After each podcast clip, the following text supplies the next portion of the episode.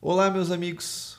Na série que eu começo hoje, eu vou entrevistar criadores de conteúdo, principalmente youtubers, que têm uma carreira de muito sucesso e que são meus amigos, para conhecer um pouco mais sobre a trajetória deles. E hoje eu tenho a honra de começar com o Bruno Lagoela, do canal Escolha Segura, que tem apenas 1 milhão 700 mil e 15 inscritos a mais que eu, só. Ele tá um pouquinho na minha frente. Não, mas brincadeiras à parte, o Brunão é um cara muito legal, o canal dele é fantástico. Você já deve ter assistido algum vídeo do Escolha Segura, seja um review de uma geladeira, de um smartphone, de um notebook, para aprender sobre fogão de indução, o que quer que seja que envolva eletrodomésticos, tecnologia, você já deve ter assistido um review do Escolha Segura. Brunão, muito obrigado por estar aqui com a gente, cara. Ah, obrigado você. Adoro falar. então convidei a pessoa certa para começar. Viram só que coisa boa? Bruno, para quem uh, por acaso caiu do céu hoje e não te conhece, não conhece o canal, cara, é, conta um pouquinho como é que tá o Escolha Segura hoje, como que ele é, como que funciona. Tá, o Escolha Segura tem como principal mote, e a gente pensou bem nisso na hora de criar, e, criar o, o que a gente chama de desse mote, que é o empoderar suas escolhas. Então, a gente tenta ser bem abrangente porque a gente quer ser abrangente. Então, a gente fala de eletrodoméstico, fala de impressora, de computador, de celular, do, do que precisar, do que as pessoas perguntarem, tá? Até saindo vídeo de colchão agora, vídeo atualizado de colchão, a gente, a gente quer estar tá lá. A gente quer estar tá lá não como quem sabe, mas muitas vezes como quem está intermediando uma conversa que às vezes é muito técnica. A gente quer fazer de um jeito rápido e legal, assim. A gente quer que você entre, consiga entender o que é e depois saia. O trabalho que vocês fazem, eu acho que é inimaginável a quantidade de pessoas que vocês impactam, né? É, isso é até meio surreal para mim, assim, porque dependendo. Quando você fala às vezes de tecnologia, você está pegando um nicho muito específico de pessoas às vezes que se repetem, né? E se você for pensar no nosso canal, não é que. Tem um conceito muito bom que, que anda rolando agora, que é uma separação entre.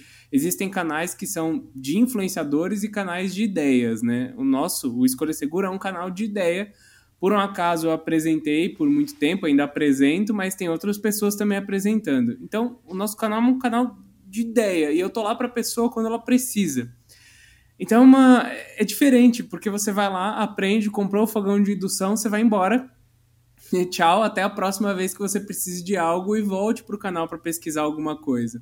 E isso faz, faz faz duas coisas, né? Faz com que, quando comparado com outros canais de nicho tech, a gente tenha muito mais gente que passe pelo canal, muita gente diferente passando pelo canal. Uhum. E daí impacta um monte de gente, assim, que fala, nossa, ah, já, já vi uma TV sua, mas nunca viu mais nada, entendeu?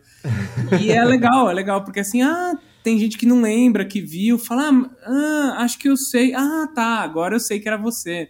Tem amigo de uhum. colégio que fala: Meu, eu já, eu já tinha comprado a TV quando eu voltei e vi que era você, sabe? Porque ele falou: Ah, tava entretido lá em descobrir se era ou não era. Depois que eu fui entender, eu falei: Nossa, acho que eu conheço de algum lugar. Então é uma. É uma relação um pouco diferente do que às vezes alguém que qualquer vídeo que publique, algum influenciador, a pessoa quer ver ele falando. Ninguém quer me ver muito falando, eles querem a informação que eu tô ali para trazer. E, isso é uma forma diferente de encarar a produção de conteúdo, na minha opinião.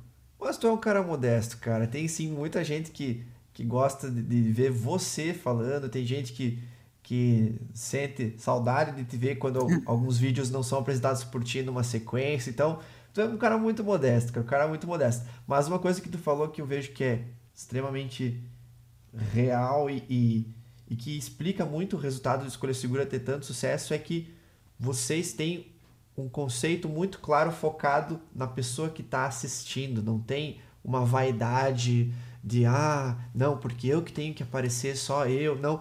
Vocês focam no que vai de fato ajudar o cara que está assistindo a tomar uma decisão, né?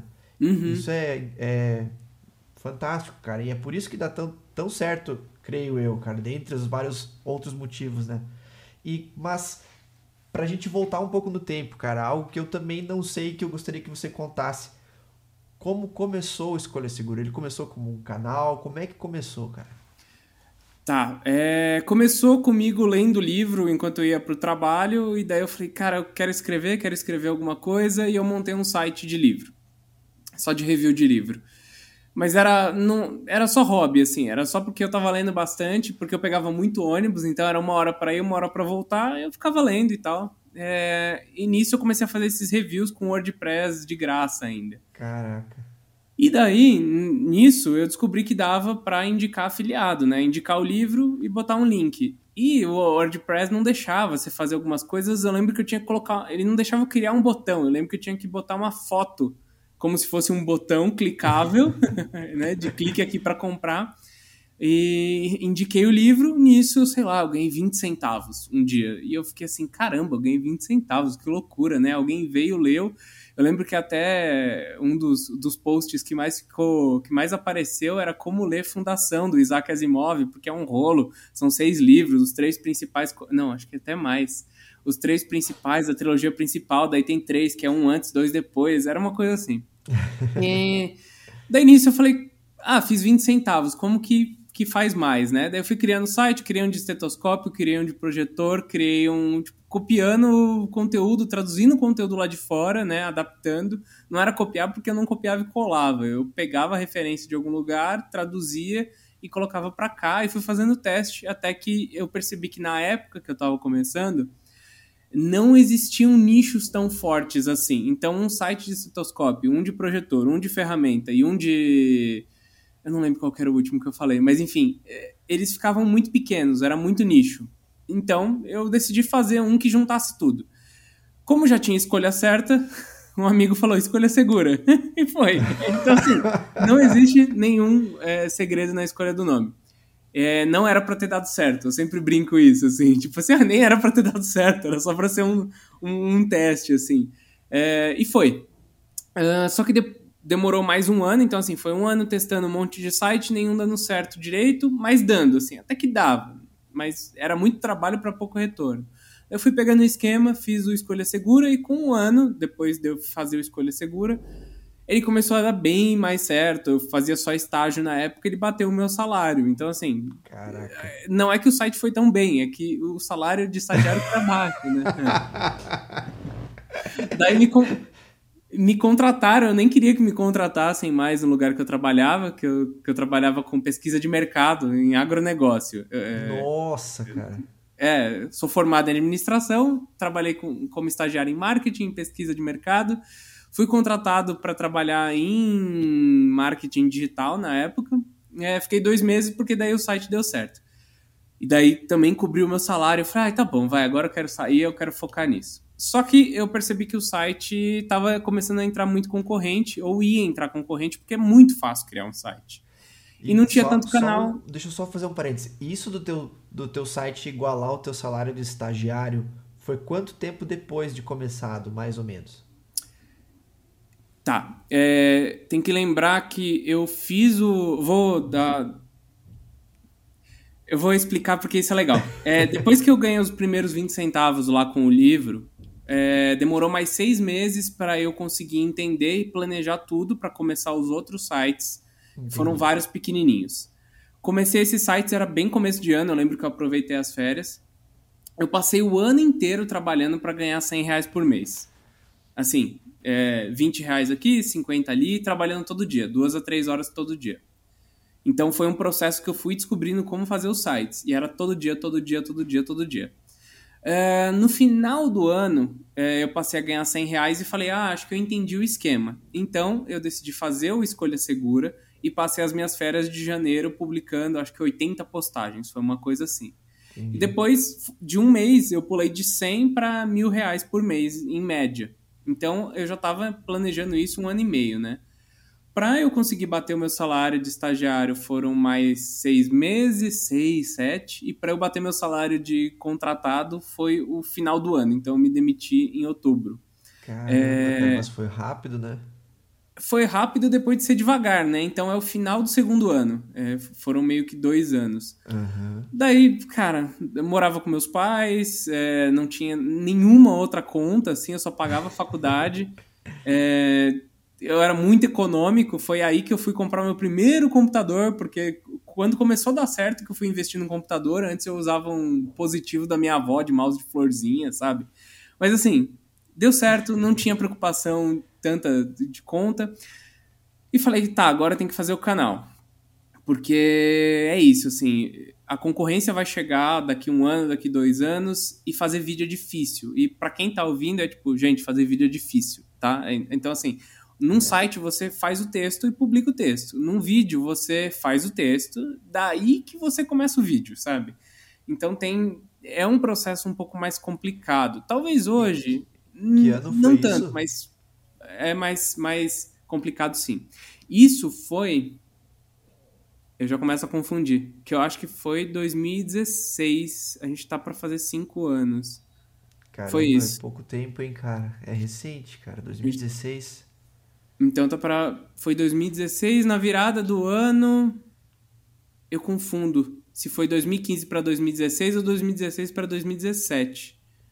Eu acho que foi 2015 para 2016. Nessa virada eu encontrei o Rodrigo, que é meu sócio, é, que era amigo de colégio na época, fazia edição de vídeo e estava insatisfeito com o trabalho. Daí eu montei uma proposta numa planilha para ele, mostrando que em um ano, se a gente trabalhasse oito horas por dia, a gente conseguia ganhar mil reais fazendo vídeo.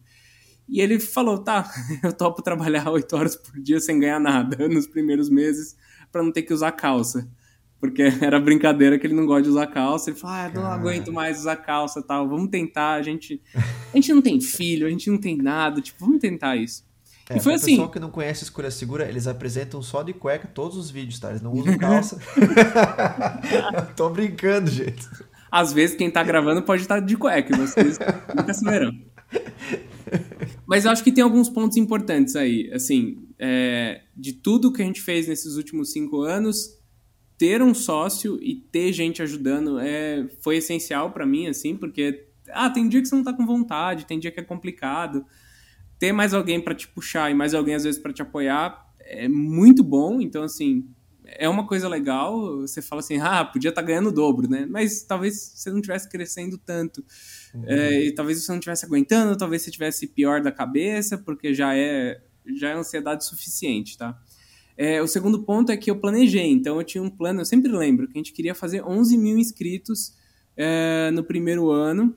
Por quê? Porque eu tinha planejado que a gente ia publicar dois vídeos por semana, isso ia dar 104 vídeos, eu tinha uma média de visualização no site de tantas views, calculei umas métricas lá mais ou menos e montei mês a mês qual era o nosso, o nosso esquema lá, peguei o quanto eu ganhava com o site e com isso eu propus para o Rodrigo, que falei assim, ó, em um ano, no final do ano, a gente vai estar ganhando mil reais cada um. Então, assim, é um ano, primeiro mês 20 reais, segundo mês 40, terceiro mês 100, mas no final do ano vai estar tudo certo. E ele confiou.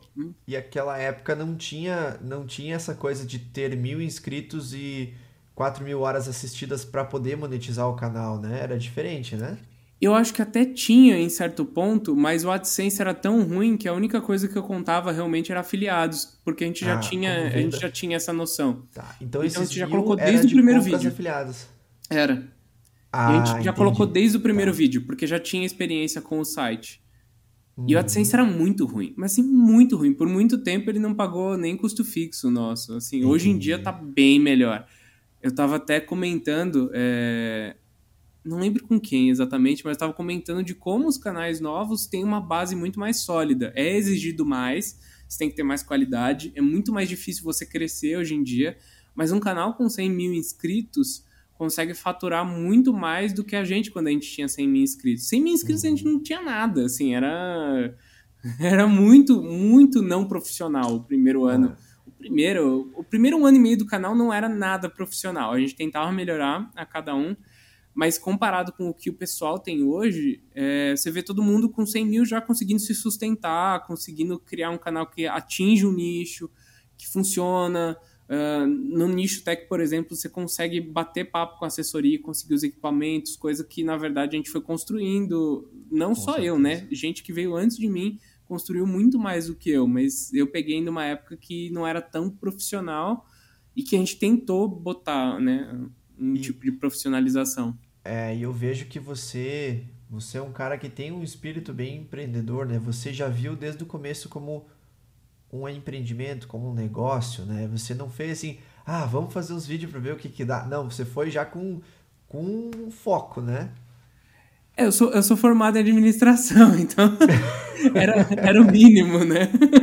Eu, sempre, eu, eu, eu, não gostei muito da faculdade, mas eu sou um administrador, assim, eu li muito, assim, eu sou, eu só não gostei, da, não gostei de algumas aulas, assim, mas a maioria eu gostava de estratégia, análise SWOT, tipo, a gente tem, assim, para quem tá ouvindo, poxa, se profissionaliza de alguma forma, porque, por exemplo, eu tenho um tratado da empresa, né? Não sei se é, dá para dizer que é um tratado, né?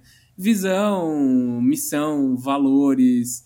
A gente tem análise SWOT, que é uma análise que você analisa interno da empresa. O que, que você faz bem, o que, que você faz mal e fora, o que está rolando.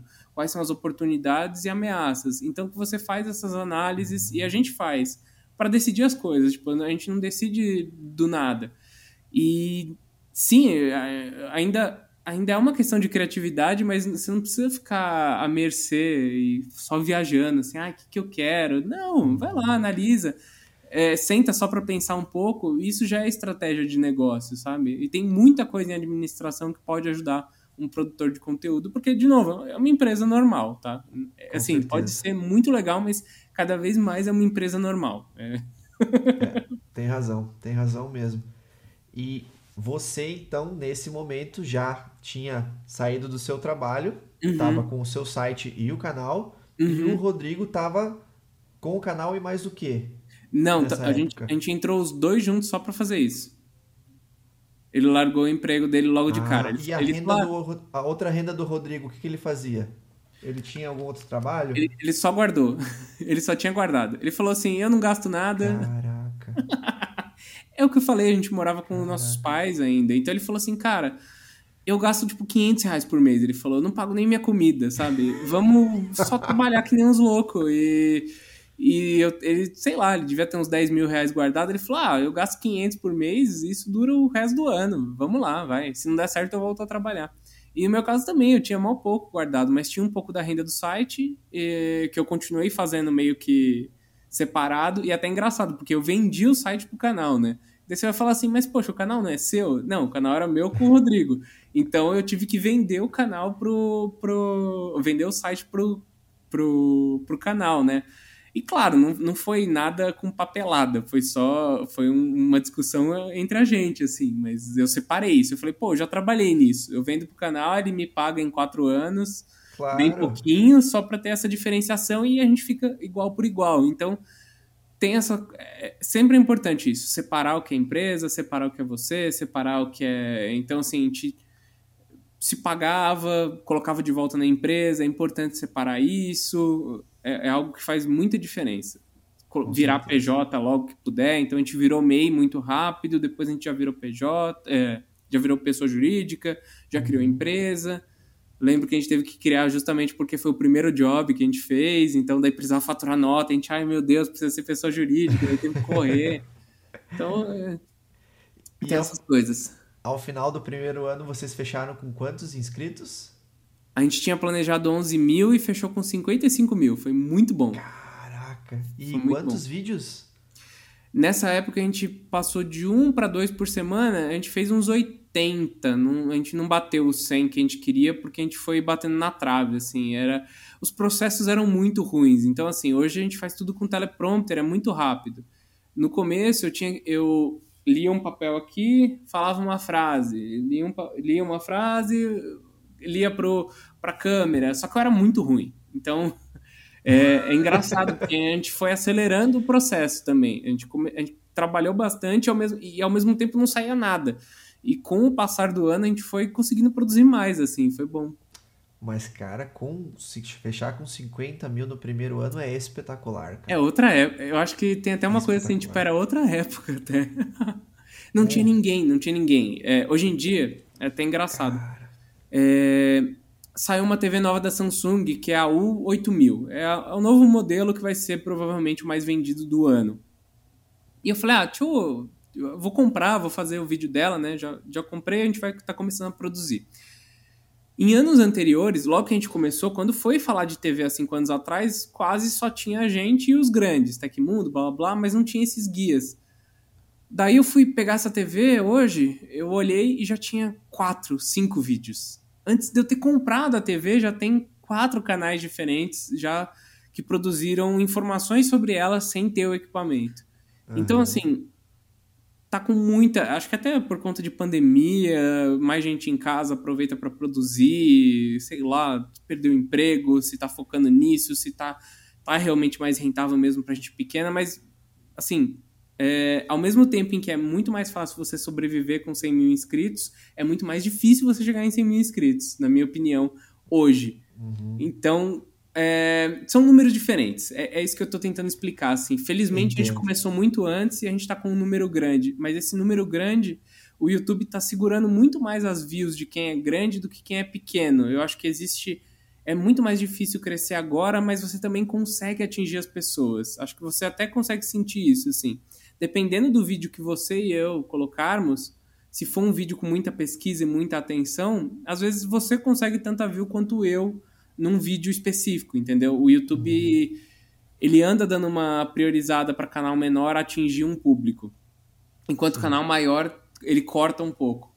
É, então assim, ter muitos inscritos hoje não quer dizer tanto quanto era antes, também na minha opinião, e não é mais tão rápido, mas também não é um, um problema mais, assim.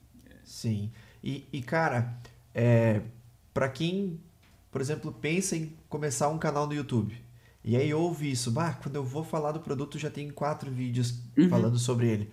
O que que essa pessoa que mesmo assim quer fazer aquele vídeo, o que que se diz que ela tem que fazer no caso dela resolver fazer aquele vídeo? Como tá. ela deve agir? É, na minha opinião, você tem que ter um diferencial, né? O nosso diferencial, eu vou colocar aqui, é a produção. Então a gente vai fazer um vídeo onde eu já entro direto falando do produto. Eu não falo assim, oi gente, hoje aqui eu tô para mostrar uma TV não sei o que. Não, a TV tal faz isso, isso e isso. Eu não quero que você perca seu tempo comigo. Ah, oi, tudo bem, tal, tal, tal. Esse essa é a forma como a gente faz. Você pode ser um tipo de pessoa que quer bater um papo com as pessoas sobre essa TV. Não tem problema. Você pode ocupar esse espaço. Eu ocupo esse outro. E cada um vai ocupar um espaço. Então, o mais importante hoje, na minha opinião, é entender o nicho. A gente, por estar um pouco mais de tempo no mercado, é, consegue às vezes pegar um, um tipo de vídeo que é muito amplo porque já foi construído isso. Mas se você for tentar copiar e fazer o mesmo, para que, que eu vou te assistir e não assistir o Escolha Segura, entendeu? Com certeza. Então, copiar é muito bom. Copiar é muito bom. Copie. Copie para entender o que os outros canais fazem. Copie para entender qual é o processo. Copie para, tipo, ir testando as coisas e em cima disso você acha o seu próprio nicho. Essa é a minha principal dica. Então, assim, acha o nicho, acha quem é você, não precisa achar no primeiro vídeo, pode ir construindo em cima do. Tem, tem, tem, muita coisa. Tem um livro, acho que é do Stephen Hawking, eu vou errar pra caramba isso. Mas ele fala que, que na ciência é, tudo é construído sobre os ombros gigantes, né? Mas que é um esquema que assim, você vai escalar o gigante e ir pra cima dele e vai vir outro e vai fazendo as coisas. Então cada canal vai descobrindo, às vezes, algum formato novo, você copia e acrescenta alguma coisa. E as coisas vão subindo e vão melhorando. Não tô falando que eu sou um gigante, só tô falando que. só tô falando que é, não tem porque, às vezes, você reinventar a roda do zero. Aprende com o que é feito e daí você cria a partir disso. É muito mais fácil, tá? Com a gente certeza. se baseia muito em outros canais. E. É, eu diga, por favor. Pode, pode, pode.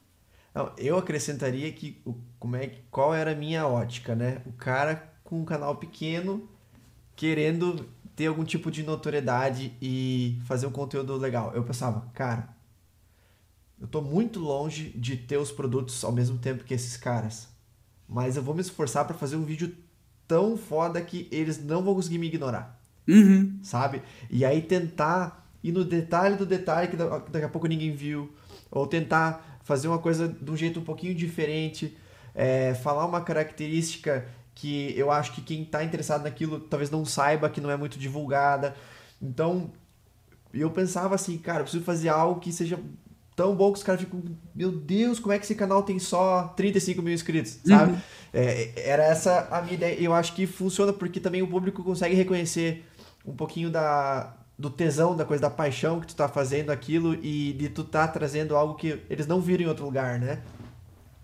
Eu acho, eu acho que tem uma. Tem também, quando você pensa em empresa, você consegue, uma empresa pequena, ou um canal pequeno nesse caso, consegue se movimentar muito mais rápido. Então eu lembro que você entrevistou uma pessoa com um celular novo, foi uma coisa assim. Uhum. Eu lembro que foi um dos vídeos que eu caí primeiro, você tava falando de casa conectada e tal.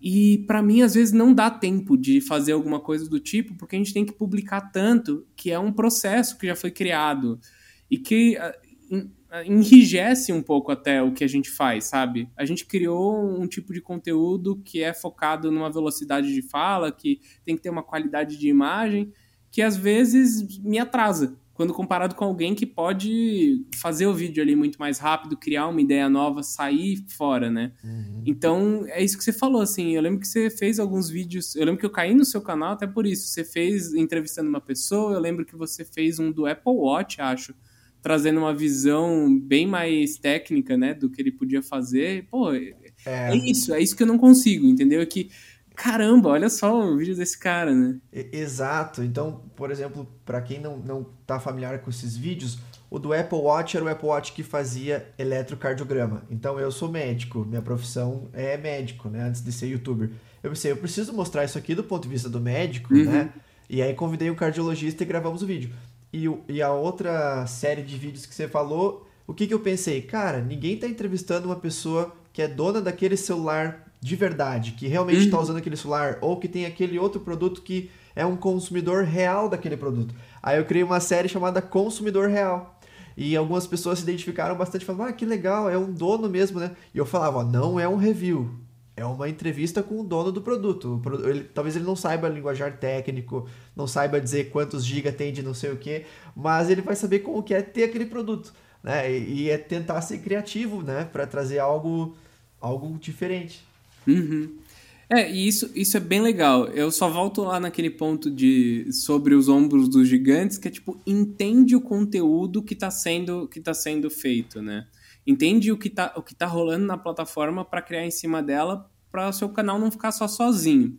É, uma coisa que a gente fez muito é, e que a gente continua fazendo é basear todo o nosso conteúdo no que as pessoas pesquisam. Não todo, mas muito é. E daí, quando a gente começou o canal, assim, quando você tem 500 inscritos, é muito difícil você fazer um vídeo assim, ah, essa é a minha cozinha, sei lá, sabe? Essa é a minha vida, tipo, ninguém quer saber, sabe? Tem 20 pessoas. É, então, o que você tem que fazer? Você tem que chegar até elas de alguma forma. Então, a primeira dica que eu dei é achar um nicho. A segunda é chegar até as pessoas com conteúdo que interessa a elas. Então, assim, pensa em como chegar nelas. O que, que elas estão pesquisando? O que, que elas estão procurando? Então, não é. Você até comentou assim, cara, a gente realmente, por muito tempo, por, eu falo isso assim, olha pelos três primeiros anos, o canal foi 100% para os usuários. Foi tipo, é só o que eles pesquisavam. Foi para Às vezes me perguntam assim, ah, você adora tecnologia? Tipo, não, eu só procurei algo que desse grana porque eu queria fazer isso. Eu queria produzir conteúdo, tipo, eu gostava disso, não importava do que. E a gente foi ajudar as pessoas, ajudar a responder essas dúvidas. Qual é o melhor micro-ondas? Pô, tem alguém que todo dia pergunta qual é o melhor micro-ondas. A gente tava lá para responder. E depois que a gente criou uma base grande, que começaram a vir os vídeos que já são sobre nós, que já é uma coisa assim, tipo, ai, ah, meus teclados. Eu adoro teclado mecânico. Então, assim, não tem tanta gente que gosta de teclado mecânico quanto micro-ondas. Só que eu queria falar. Então é um vídeo que você topa ter menos visualização porque é para você. Então é um para mim e um para eles. Meio que tem essa brincadeira. Hoje em dia é tipo 5 para 1, 6 para 1, assim, 6 vídeos de review para um que eu gosto, sabe?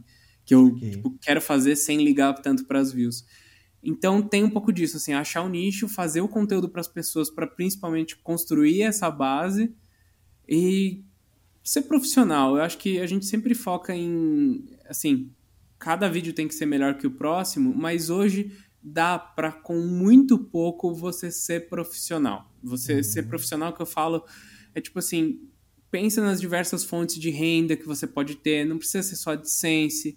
É, as empresas estão muito mais abertas, se você for correto, correto que eu falo assim, tipo, você chegar para discutir, tentar alguma coisa é muito mais fácil. Então, assim, dá para você ser profissional e pensar nisso como é, uma profissão, não só como publicou e caiu fora. E, e quando eu falo. Não.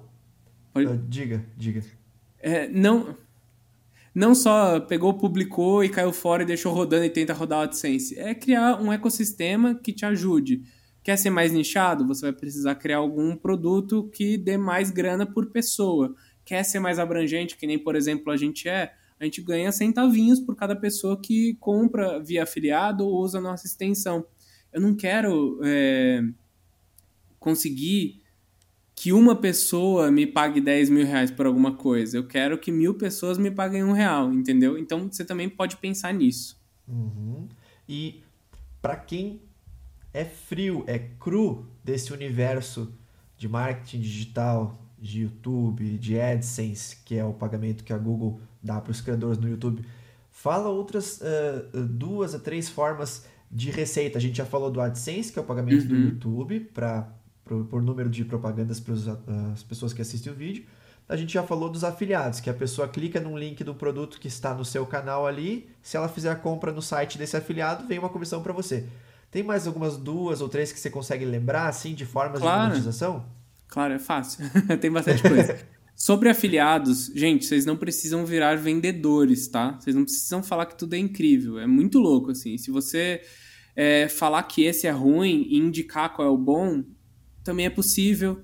Já teve muita coisa que eu falo assim, pelo amor de Deus, não compra. Ó, eu vou deixar o link aqui, porque eu sei que que tem doido para tudo, mas assim, não compra. E as pessoas compram. Porque ela quer, entendeu? Ela queria aquela coisa, é, serviu para ela de alguma forma. Então, assim, você pode falar que não gostou, você pode falar que isso não é bom e indicar o outro. A gente vê alguns canais, assim, que é. A gente brinca assim, ah, Polishop, né? Que vai, vai só vender o negócio. Não precisa ser isso, tá? Mas, assim, a AdSense virou uma forma muito melhor. Tem é, tem só que lembrar que a AdSense varia muito do segmento. Então, assim, o nosso segmento provavelmente dá mais do que de jogo e, sei lá, de finanças dá quatro vezes mais do que o nosso, que é o melhor de todos. Mas, assim, é. varia bastante. Afiliados é muito bom. Você pode criar ou vender algum produto. Eu, por exemplo, desenhei uma peça de impressora 3D é, que segura o notebook em pé eu desenhei, pedi ajuda para uma outra empresa para eles fazerem a impressão em 3D, eu gero os arquivos, eles imprimem só por falta de tempo minha. E vendo no Mercado Livre. É algo pequeno, tá? Não é, é algo muito pequeno que eu faço quase que separado, mas é possível. As pessoas, tipo, eu vendi 50 já. E, e é um vídeo só, sabe? Não é uma. Uhum.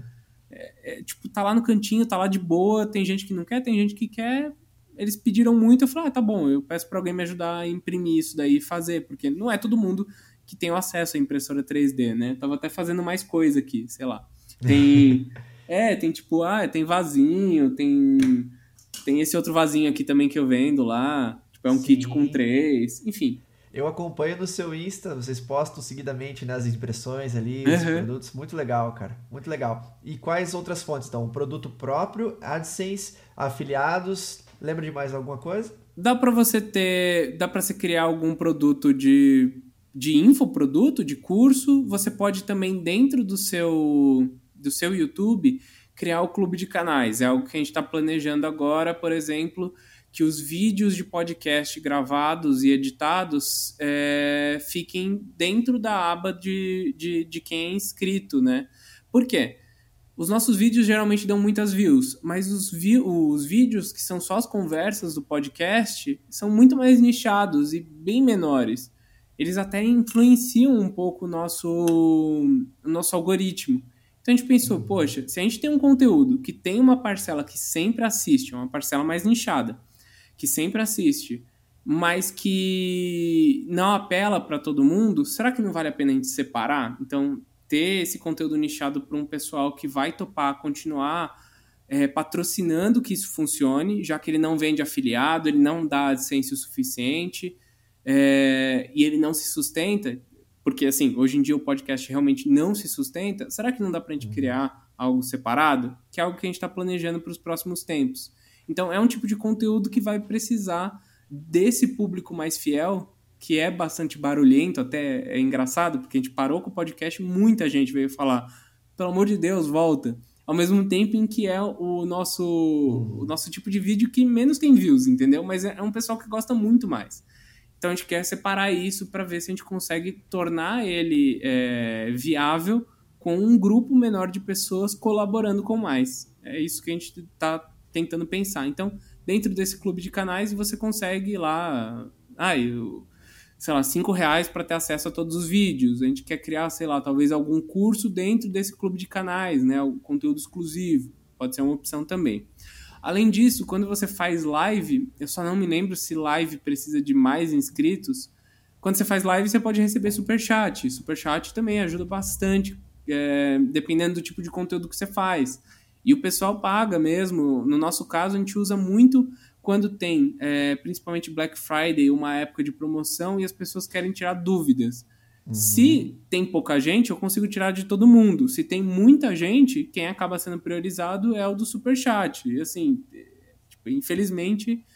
É, é uma assim forma de tu valorizar é a pessoa forma, que está é. te dando dinheiro, né? Espontaneamente, né? Sim. Então, o, o, eu que tenho um canal menor, eu também, em algumas lives, eu recebi superchat e pô, eu fiquei feliz porque são pessoas que estão ali participando, que às vezes você Sim. não reconhece aquele nome do, de comentários, mas a pessoa vai lá e te, te dá aquele dinheiro é, para te valorizar, né? Às vezes nem vem pergunta, vem só o superchat. Uhum. Isso é, é, é uma forma de monetizar e é uma forma que mostra realmente a conexão que a gente consegue criar com as pessoas, né? É, é mais do que o dinheiro, assim. É, é o fato da pessoa estar tá realmente se comprometendo é muito legal, assim, é muito legal. Eu saio bem animado, às vezes, de, de live por causa disso, que às vezes fica tão longe as pessoas e quando elas estão mais perto ali na live, você vê que elas são de verdade, que elas existem, né? Que não é 100 mil views. 100 mil views de um vídeo são 100 mil pessoas, é tipo é muita gente. É. E, e, às vezes eu fico bravo com um vídeo que deu menos view, mas assim, ainda é muita gente.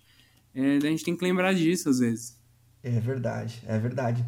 É, eu lembro, cara, quando eu comecei meu, meu canal para falar sobre tecnologia, o canal no YouTube já existia com alguns vídeos de música da minha banda no passado e tal. E olha, olha como a gente não dá valor para os números, né? Eu não quis começar um canal novo para falar só de tecnologia, eu quis começar no antigo porque ele tinha 28 inscritos. 28, cara. E eu achava, meu Deus, já tem 28, vou começar esse aqui. Então, é realmente é, Cara, 100 mil é muita gente. É uhum. É muita gente. É incrível. E... A gente vai perdendo a noção só, é engraçado. Exato, a gente perde, né? Pensando no canal Escura Segura ano 2, como é uhum. é que foi, cara? E qual que era o objetivo? Como é que vocês estavam planejando? Veio já mais alguém para a equipe? Não veio? Como é que foi? Sim, ano 2 a gente já contratou o Salgado, que era amigo nosso também. Ele estava morando em outro estado, queria voltar para São Paulo. Foi o grande salto, assim, quando a gente Uh, sempre que a gente pensa em crescimento do canal, sempre esteve atrelado a contratar mais alguém. Hoje, hoje, ó, já tô perdendo as contas. Hoje acho que nós já somos em nove, mais comercial e redes sociais, que são empresas que prestam serviço pra gente. Então, assim, já é bastante gente, nove pessoas é bastante Porra. gente. Oh, minha luz voltando. É.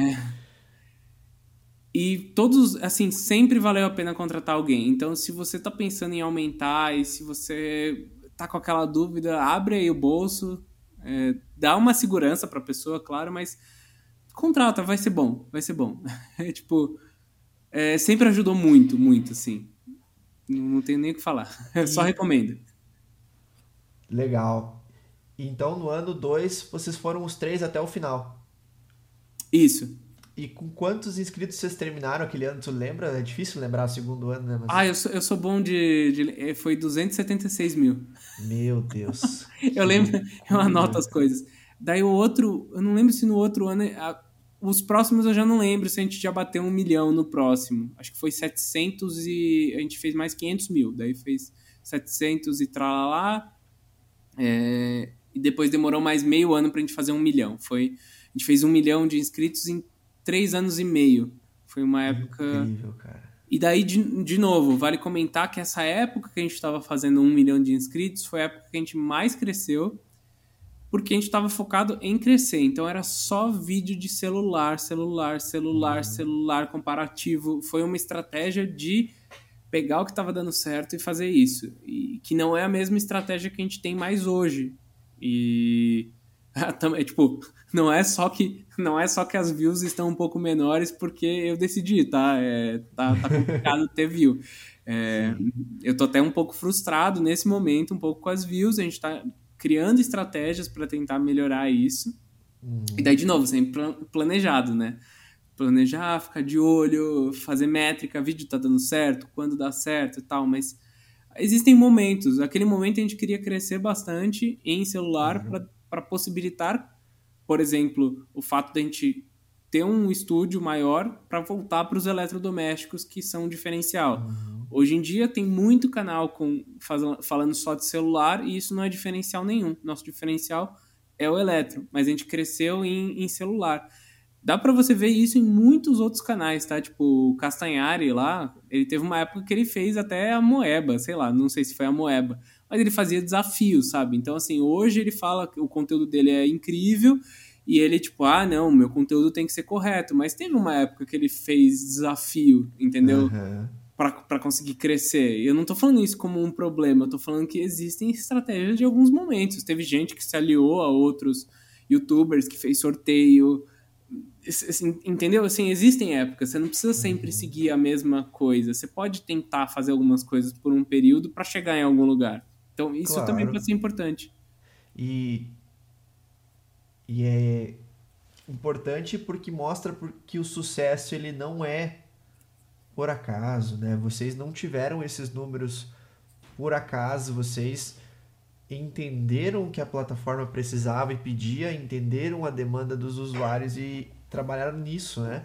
O segundo ano de vocês e o terceiro ainda era uma média de dois vídeos semanais ou eram mais já? Hum, acho que essa época a gente pulou de. Durante essa. No segundo ano foi onde a gente foi. Essa época que tava para bater um milhão, foi o, foi o salto que a gente deu de 2 para tipo 5. E daí depois, logo depois do 1 um milhão, a gente pulou de 5 para 7. Uhum. A gente começou a soltar todo dia. Foi onde ainda deu muito mais view, porque a maioria dos outros canais não tava postando tanto. Então a, a gente foi assim um dos primeiros a, a, a fazer a transição para um vídeo por, por, por dia deu muita view, caiu qualidade, a gente tinha uns erros grotescos, é, a gente cansou muito e daí a gente bateu lá mais ou menos uns números que a gente queria e falou assim, ah, tá bom, né? Vamos voltar para 5, contratar mais gente e voltar para 5 e descansar um pouco. Então, é, tem momentos. E daí agora a gente conseguiu, com uma equipe maior, voltar a fazer 7. Uhum. No momento onde todo mundo está fazendo 7. Então não é mais diferencial nenhum fazer 7. Não, Mas naquela vi, época foi, entendeu? Eu vi antes de te chamar pra entrevista, tipo assim, Escolha Segura postou um vídeo há 17 minutos. Eu, meu Deus, eles não param, cara, todos os dias tem vídeo, que coisa incrível. Uh, é. Outra pergunta, bem diferente. Digamos que eu sou um cara que quer começar um canal no YouTube hoje. Uhum. Só que aí eu penso, putz, eu gosto de um nicho que eu não tenho acesso aos produtos. Como é que eu vou fazer um canal sobre isso? eu preciso de tal produto, por exemplo, ah, eu gosto desse celular, mas eu não tenho acesso a esses celulares, ou eu gosto de é, notebook, mas eu não tenho acesso a notebooks, eu gosto de violão, mas eu não tenho os violões. Como é que eu posso começar? Começa sem. não, é, é bom, mas é, não, não deixa isso impedir. Entende que tipo de conteúdo que. Porque assim, quando a gente começou, é, a gente fez algum. A maioria dos nossos guias de compra a gente não comprava nada porque não dava para comprar. E daí o ponto é, né? Tem a, a, questão do mínimo produto viável, que tem muito em startup, ai, cria o produto mínimo viável. Eu nem lembro qual é a, a, sequência certa, mas é MVP, né? Mínimo, é, Minimum Viable Product. É, é uhum. enfim, é o, é o, mínimo que dá para fazer. Daí você fala assim, Sim. tá, as pessoas querem um guia, ou as pessoas querem esse tipo de vídeo. O que, que é o mínimo que dá para eu fazer? No nosso caso, reunir as informações de preço, quais eram os mais vendidos é, e nota média, já facilitava o trabalho da pessoa não ter que buscar isso. Mas, Bruno, você nunca encostou em nenhum produto. É, mas é o que tem para hoje. Tipo, é o, é o que dá para fazer hoje. Há cinco anos atrás, essa barra era mais baixa. Hoje pode ser um pouco mais alta, mas eu tenho certeza que dá para você driblar, você que está ouvindo aí, driblar de alguma forma, ter que comprar esses produtos logo de cara. E daí depois que você atingir um nível, você atingir uma maturidade também de como é o seu conteúdo, daí você consegue comprar um e reaproveitar ele várias vezes, tentar fazer algum tipo de parceria. Mas assim, não tenta se limitar porque você não tem. É, tenta achar uma forma de contornar. Não, não tô falando. Não tô falando isso de um jeito assim, ah, a culpa é sua de, de não contar. Eu sei que tem coisa que não vai ter jeito, mas é, tenta achar o mínimo que dá para fazer sem, sem aquilo. O, o que que informa, lembra disso. Tem que resolver, tem que ajudar alguém. Não adianta também você criar qualquer tipo de conteúdo que não, não faça nada, que não agregue nada. Mas assim, o que, que agrega ao mesmo tempo em que você consegue fazer? É, daí chegando, foi o que eu cheguei com essa conclusão de que pelo menos organizar uma lista com todas as informações e com as principais opiniões das outras pessoas que conseguiram utilizar já ajudava a pessoa a poupar tempo. Talvez ela não se decidisse com o meu vídeo, mas pelo menos eu já fiz ela poupar tempo e se direcionar para alguns modelos. Era isso que eu, que eu pensava. Perfeito. É, eu foi um problema que eu passei porque eu, eu pensava, ah, mas eu não tenho os equipamentos, como é que eu vou fazer vídeo? Eu não tenho tal TV, eu não tenho tal coisa. E é isso, é agregar conteúdo de valor, né? Eu não tinha nenhuma TV QLED, nenhuma TV OLED para fazer o vídeo. Mas aí eu estudei muito, muito, muito, uhum. muito e eu levei as diferenças, porque eu também não sabia, estudei as diferenças em fórum gringo, em site brasileiro, site, enfim. E aí fiz um compilado QLED versus OLED. O vídeo deu muito certo. Eu Sim. não tinha nenhuma das duas TVs, mas eu levei a informação da diferença que as pessoas tinham dificuldade em entender e deu muito certo. Daqui a pouco a pessoa pode fazer isso no nicho dela, né?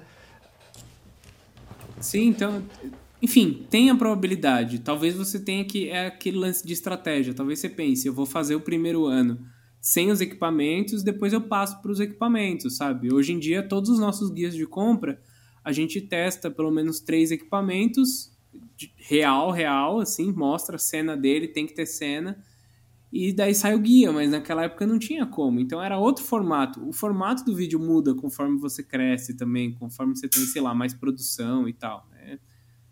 São várias formas. Mas e sempre. Qual foi? Oi? Não, eu ia falar mais. Mas sempre planejado, né? Quer dizer, às vezes você não planeja, eu só tô falando que assim, você vai fazendo e pensando em como fazer, né? Não é nas coxas. E deixa eu só olhar quanto tempo tem no Atem. Ih, tem 52 minutos ainda. Qual foi a experiência mais incrível que ter um canal no YouTube já te proporcionou na tua vida, cara? Cara, é, é muito engraçado porque a gente fez algumas viagens, a gente já produziu algumas coisas bem legais, e essas foram experiências muito boas, assim, de poder viajar para produzir, de poder ir gravar alguma coisa, testar um celular em outro país. Então a gente pôde ir com a Asus para Valência, a gente foi com a Motorola para Buenos Aires. Mas o que anda sendo mais legal para mim, assim, que é surreal e que me faz ficar muito feliz, é, é engraçado. Um cara criou um, um, ateliê de impressão 3D e eu achei ele sem querer no Instagram. E eu falei, caramba, nossa, que legal que ele tá fazendo, que coisa legal que ele tá fazendo. E eu mandei mensagem, né, tipo, putz, que legal isso daí que você tá fazendo e tal, que bico você usou. E o cara voltou eh, falando assim, nossa, eu sou seu fã, tipo, e, e me deu trela e a gente continuou batendo papo. Isso já aconteceu, sei lá, muitas vezes eu acho que é a possibilidade de poder falar com as pessoas que eu acho elas legais, porque eu vou atrás das pessoas assim, caramba, você parece mó legal, quer ser meu amigo? E a pessoa vira e fala assim, te conheço, caramba, o que você faz é legal. Essa troca, eu acho que para mim é uma das coisas mais incríveis e que me deixa mais feliz atualmente, assim, de, de conseguir ir falar com alguém e às vezes a pessoa é um contato que às vezes você não ia conseguir e você consegue. Eu acho que isso é muito mais interessante do que, por exemplo, as viagens, que foi super legal, mas acho que as portas que abre da pessoa te conhecer e saber que seu trabalho é legal, acho que não é nem a questão de ser famoso de YouTube, que eu acho que é uma fama diferente dos super grandes, né? Que, que, sei lá, as pessoas gritam. O meu é tipo assim, Juliette. assim, ah, eu comprei uma TV por causa de você, sabe? Ah, legal. Não, as pessoas não se animam comigo, assim. Elas só falam assim, ah, eu acho que eu já comprei uma TV por causa de você. Deu tipo, poxa, que legal, ela é, é boa. sabe? É isso. As pessoas não veem na rua, tipo assim, ai meu Deus! É só, ah, você me ajudou. Mas isso, é, delas já estarem abertas e receptivas, por você já ter ajudado elas alguma vez, eu acho que é uma coisa que me, me, me deixa muito feliz, assim, e que é, é surreal. Quando eu vou falar com alguém e alguém fala assim, ah, ah, você, tipo, e, e, e a gente bate papo, e é isso, sabe? Acho que isso daí são as coisas mais da hora para mim. Que bacana. E qual a situação mais constrangedora que você já passou com o canal ou com algum vídeo que você falou, pensou assim, meu Deus, que vergonha, cara. Como é que isso aconteceu? Eu tô tentando pensar porque eu não sou, eu não sou muito de Que bom, cara, sinal que não foram muitas. Não, não, acho que não foram. É, é. Então, eu vou contar uma minha para ver se você lembra. Olha o que aconteceu comigo. Eu estava ao vivo Uhum. ah, porque eu vou mostrar para vocês como vocês podem escutar discos de vinil na sua Echo usando esse transmissor é, Bluetooth e tal. E aí eu liguei e não funcionou, cara. Aí eu desliguei e tal, mexi, liguei de novo, não funcionou. E tava ao vivo, eu, filha da puta. Mas... Aí, aí eu tentei uma terceira vez. Pessoal, tô ao vivo, vou tentar uma última vez. Graças a Deus deu certo. Consegui mostrar o disco de vinil tocando na, na Echo Plus, que tá aqui atrás de mim. E, cara, foi uma vergonha na hora porque não dava certo e tinha dado antes, cinco minutos antes de eu entrar ao vivo, sabe? Eu sabe, meu Deus, como é que pode? Ah, eu já tive muito disso, é que eu só não encaro como. Live vai dar errado, sabe? Live vai dar errado. Pessoas que eu encontro na rua eu vou travar e não vou falar direito. É uma coisa assim. Eu não sei, eu fico confuso quando as pessoas às vezes encontram na rua. É, live, e é isso, assim. Não encaro como um, um problema ou algo que eu me envergonho. Live dá errado, sabe? A gente criou até uma.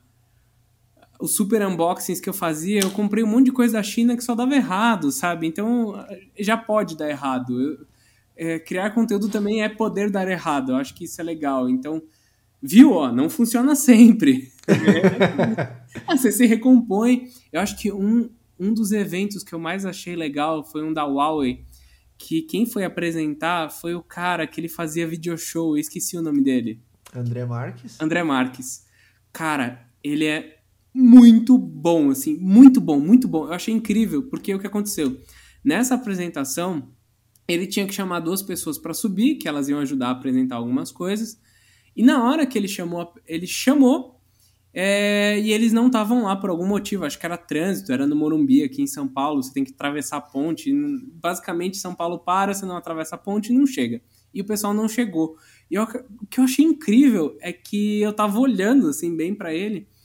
E ele falou que ia chamar a pessoa, devem ter avisado no ponto que elas não estavam ali e assim, ó, eu não vi a transição da cara dele, assim, não teve. Tipo, falaram que não tava, ele já se recompôs e já falou assim: eles não chegaram, então eu vou contar uma piada. E ele saiu para contar uma face. piada. Tipo assim, eu acho que é meio isso também, assim, as coisas vão dar errado. Então, vai dar errado. Você se recompõe na hora e continua. Não eu lembrei, jeito. Eu lembrei de uma que não foi comigo, mas que eu fiquei com vergonha pela pessoa, cara, que foi muito constrangedor. No RD Summit, é, o Gary V era o palestrante principal que ia fechar o evento. Uhum. Quem estava apresentando lá, os convidados era a Maria Paula, que fazia o Cacete Planeta, lembra dela? Uhum, lembro. E aí ela, e agora com vocês, Gary G! Chamou o cara, nome errado, cara. Chamou o Gary V de Gary G. e eu fiz assim, não!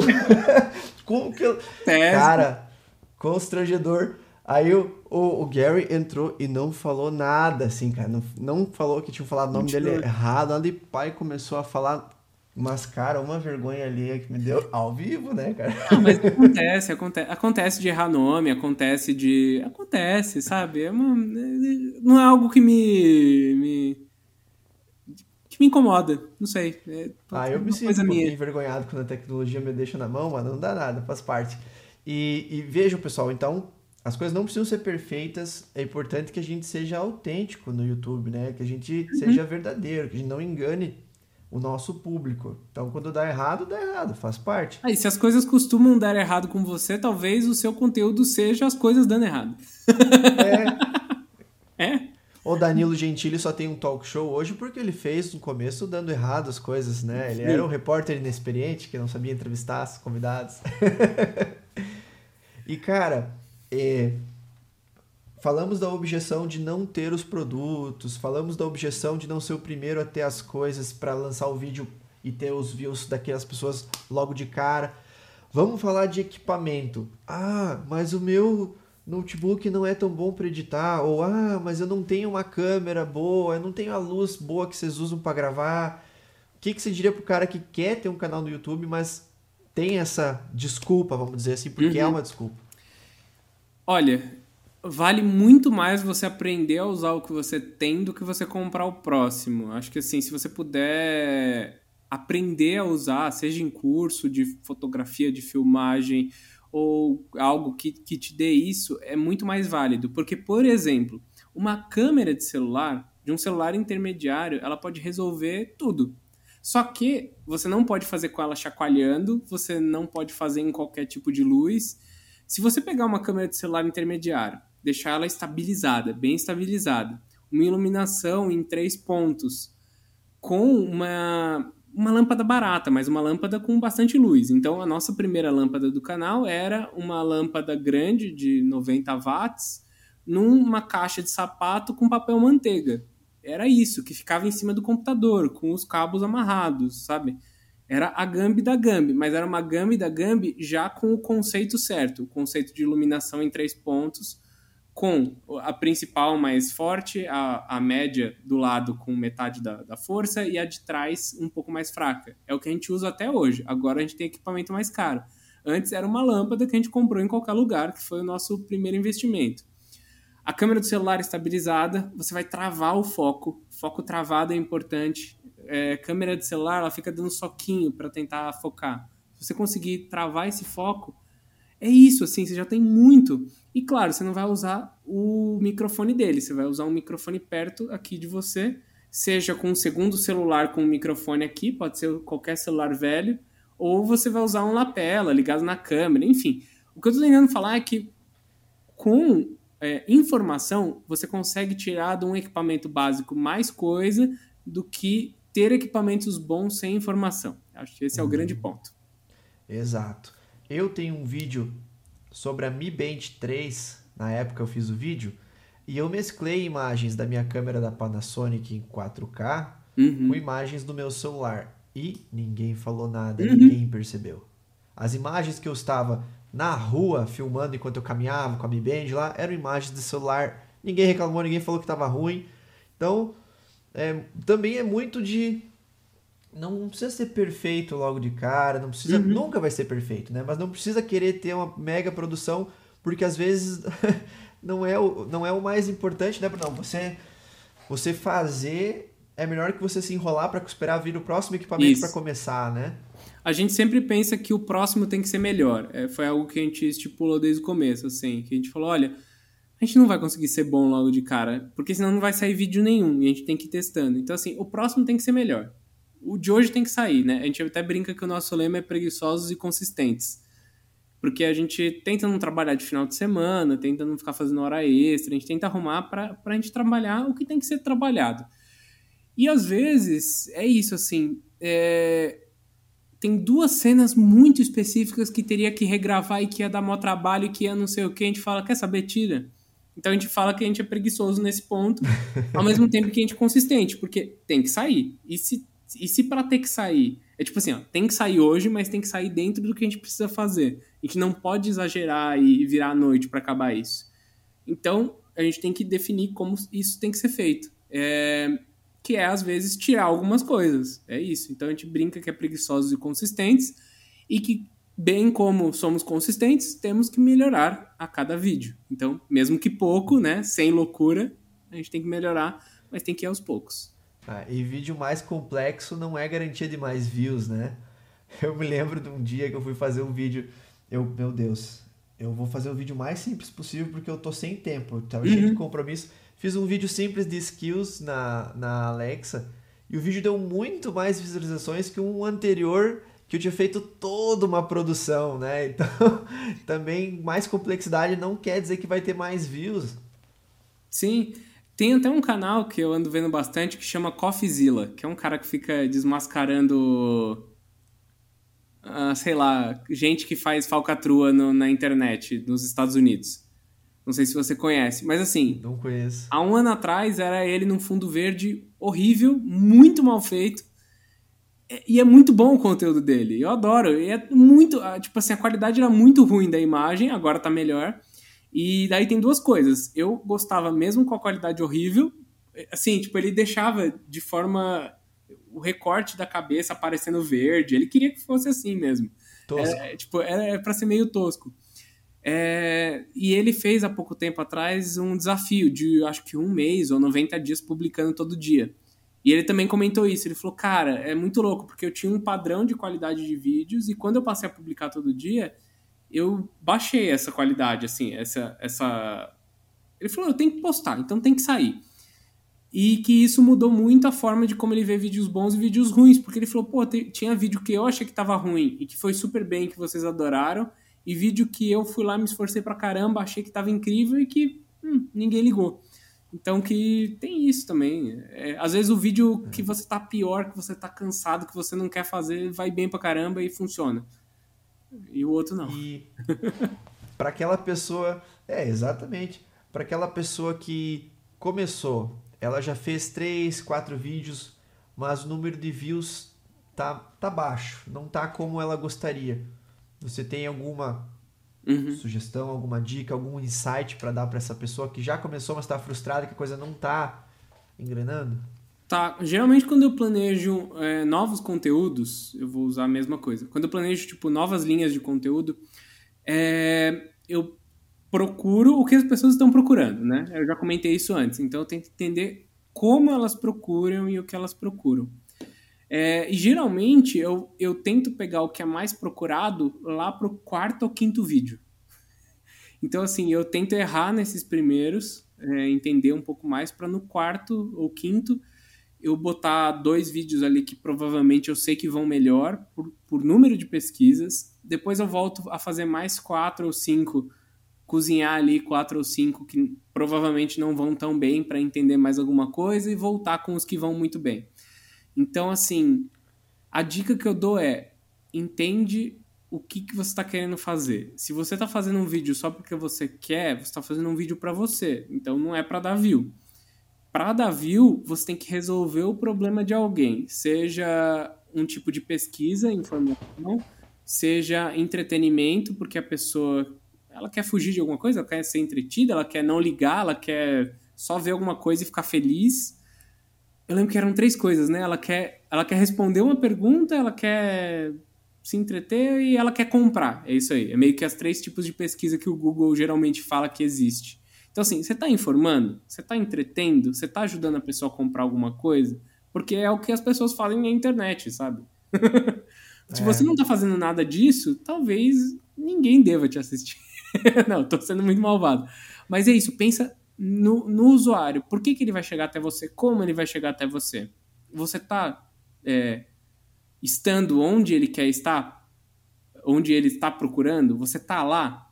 É, é, questão de, é questão de tema? É questão de thumb? É questão de título? É questão de, de tag? É questão do quê? Tipo, como, por que, que você não está aparecendo para essa pessoa? É porque tem muita gente? Se tem muita gente, você tem que fazer outra coisa né? É isso, assim, tipo, ah, mais um jogando Minecraft, por que, que você vai assistir o seu e não o do outro cara, né? Então, é isso. Mas talvez um jogo novo que ninguém tá jogando só tenha você. Daí você constrói um nicho depois abre pro Minecraft. Sei lá, tô pirando. Exato, exato. Agora, o Escolha Segura tem nove funcionários, né? É...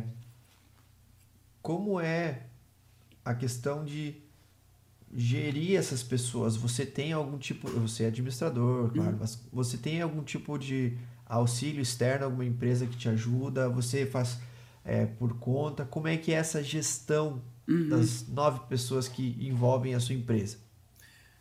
Bem, gerir é difícil, tá? É um processo que você tem que ir aprendendo com o tempo. A primeira coisa que você provavelmente vai perceber a hora que você contratar alguém, para quem está ouvindo, é que você tem que avisar as pessoas das coisas e informar elas. Então, a, a principal parte, acho que, de gerenciar é criar processos e gerenciar a informação, é, transmitir essa informação. Eu melhorei um pouco, mas eu sou muito ruim ainda. É, é complicado. Quando você passa de duas pessoas para quatro, tudo muda. Quando você passa de quatro para seis, tudo muda de novo. Então, os processos vão mudando, a forma como as pessoas se comunicam, a forma como você passa a informação é diferente. Então, hoje, eu gerenciamento eu faço é, tudo. Então, até por isso, eu quase não escrevo mais vídeo, eu só reviso e apresento. Mas Alguns eu apresento, tipo, ah, chegou alguma coisa, eu faço um unboxing e falo dessa coisa, mas quando é review, review é muito difícil ser eu que escrevi. São outras pessoas. A gente tem contabilidade que ajuda, a gente tem uma equipe comercial que ajuda, agora tem uma equipe também de redes sociais que está ajudando a publicar tudo, mas o gerenciamento geral, principalmente dos editores, sou eu que faço. O Rodrigo, que é meu sócio, ainda edita os vídeos e gerencia todo mundo que edita. Tipo, ele faz meio que a produção. Então, ah, sei lá, a gente tá fazendo um vídeo de, de uma adega. Então, quem vai comprar? Eu fiz, eu fiz o texto, nesse caso que era publi, eu vou apresentar. Quem vai comprar os vinhos para colocar lá dentro, ver se falta mais alguma coisa na produção é o Rodrigo. Quem vai me filmar é o Rodrigo e quem vai finalizar o vídeo talvez seja outra pessoa, mas eu e ele vamos revisar. Então, o processo vai mudando e é bom, assim, mas exige um tempo, exige processo. A gente criou muito processo de tipo, ah, escreve aqui, tira foto logo depois de gravar, porque a gente grava de quatro em quatro vídeos, a gente não grava mais um vídeo por vez, porque o outro tem que usar a sala, a gente tem que ficar de olho em quem vai usar a sala, que horas, para gravar, para fazer as cenas, onde está o celular, tá aqui, tá ali. Então assim, aumenta muito, muito, muito o número de coisas para fazer de quatro para seis pessoas e de quatro para seis vídeos. Então assim, uhum vai escalonando as coisas, se você está pensando em aumentar a empresa. E daí você vai começar a passar um, muito tempo não fazendo vídeo. Então tem que tomar esse cuidado. Tem um livro bem legal que chama O Segredo de Luísa. É, acho que é até do Senac, é uma coisa, publicação do Senac, que é uma menina que ela gostava de fazer goiaba, goiabada. E ela fala que quer montar uma empresa de goiabada. Será que eu estou falando do, do, livro certo? Deixa eu ver aqui. Segredo de Luísa e é Luísa com S, tá? É muito legal porque nesse livro eles discutem duas coisas, né? Como montar uma empresa, como pensar nisso, e às vezes de que não vale a pena. Tipo, você só gosta de fazer a goiabada, né?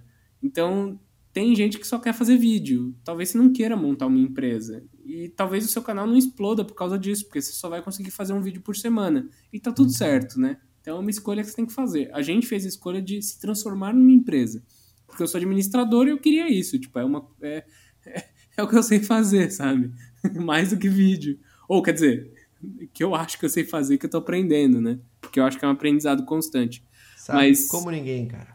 Mas, mas assim, como ninguém não, mas, mas assim, é, é uma decisão também que você tem que tomar em algum momento, de tipo, eu vou continuar sendo só eu criando conteúdo, Mas é uma decisão que você tem que tomar em algum momento. Você só eu, vou virar uma empresa, e você pode decidir não virar. Eu acho que isso que é importante. Talvez você não queira, só queira virar produtor de conteúdo. E tem semana que eu falo assim, nossa, eu só queria poder fazer um vídeo por semana e eu fazer o vídeo.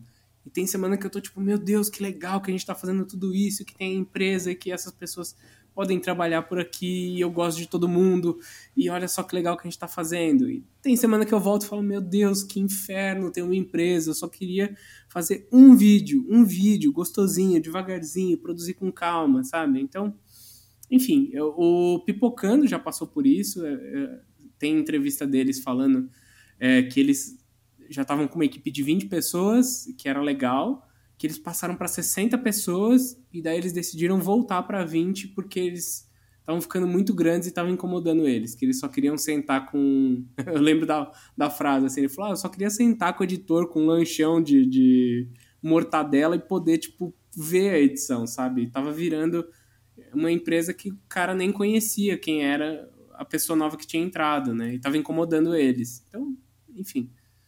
É de cada um. Com certeza. E se você, como eu, paga 27,5 de imposto de renda, você vai querer montar uma empresa, pode ter certeza. Ah, é, isso é. Bem importante, tá? Bem importante. É. Não, mas o que eu tô falando assim, você pode montar um CNPJ, mas você não precisa criar uma empresa de 10 pessoas. Pode ser você e mais alguém, pode ser só você como empresa, sabe? Com um PJ, né? É, e se você não for funcionário público, você pode ser MEI perfeitamente, né? Uhum. É. Uh, Brunão, como é ser o segundo youtuber de tecnologia mais bonito do, do Brasil? e você Nem vou perguntar sofreu é muito primeiro. com grupos, cara, sofreu muito com grupos no seu canal, aí sua namorada passou muito ciúme da, dos comentários de ai, Bruno, você é lindo, não sei o que, papapá, que eu vi esses comentários quando eu ia comentar, eu passava por esses comentários. Olha, é, muitos grupos homens, assim, no meu caso, é, é, incrível, assim, as mulheres não falam nada. E é isso, assim, os caras às vezes são gentis. Pô, eu, eu, cara, eu tenho o mesmo problema, cara. A gurizada vem com as cantadas, assim, muito seguida, é impressionante. Eu acho e engraçado. E aí eu mostro pra minha namorada, ó, competição tá grande aqui, fica de olho. Não, é assim, nunca, eu acho que não, não teve gente é tão louco isso, assim, porque geralmente com mulher os caras são mal educados e, e com, a, com, a, gente não. E, e tipo, eu rio. Eu também. É isso, gente, acontece. É, quer dizer, enquanto ninguém foi escroto, tá tudo certo. É, é não, mas é, é, tudo de uma maneira respeitosa, né? Uma abordagem é. respeitosa da, da gurizada.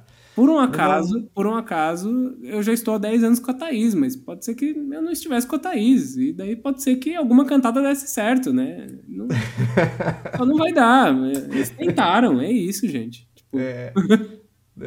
Tenteado é livre, como dizem. É, tentar é livre, é. Respeito todo mundo, eu acho certo. Tentar é, é livre. Tá é certo. isso. Brunão, muito obrigado tá, por ter aceitado participar aqui dessa conversa. Você é uma inspiração para mim e para muita gente. Um dos canais que eu me inspirei para criar o meu foi o Escolha Segura pela excelente produção, pelo conteúdo de valor, por realmente é, ser um canal que eu assisto e eu confio no que está sendo passado. Então você foi realmente uma inspiração. Foi um prazer enorme ter você aqui como primeiro convidado dessa nova série. Que bom, para mim é um prazer também, que às vezes eu esqueço que, de novo, pessoal, se vocês estão querendo criar um canal do YouTube, é muito legal, é muito bom, mas assim, se rodeiem de outras pessoas, porque às vezes é muito, é muito solitário também, porque você tem muita gente na tela, mas você não consegue às vezes ver que elas são pessoas de verdade. Quando o Thiago vem e fala que ah, se inspirou e que a gente bate papo e que eu sei que tem uma pessoa ali que viu o conteúdo, isso finalmente se torna também real, né? Porque é uma pessoa ali falando. Então eu fico muito lisonjeado de estar aqui também, saber que influenciei de alguma forma, porque para mim eu que tô copiando os outros ainda. eu que tenho inspiração, né? É engraçado assim, eu que tenho meus ídolos e, e que tipo ainda vejo outros canais e me inspiro, né? É difícil ver até, até quando copiam alguma coisa nossa, eu fico feliz, assim, eu fico, ai, que legal, o cara viu, né? Tem coisa que é chato, mas quando, quando copiam a imagem, pega, copiam, mas quando você vê uma thumb inspirada, um título, um conteúdo, eu acho muito legal, porque eu fico assim, caramba, que, que interessante. Então é, é um prazer. É a prova de sucesso, né? Quando você é copiado, é a prova que você está fazendo sucesso, né? Uhum. Legal, Bruno. Obrigadão, tá? Um grande abraço para ti e para a patroa. Obrigado. Muito tchau, bom, tchau. muito bom. Até mais.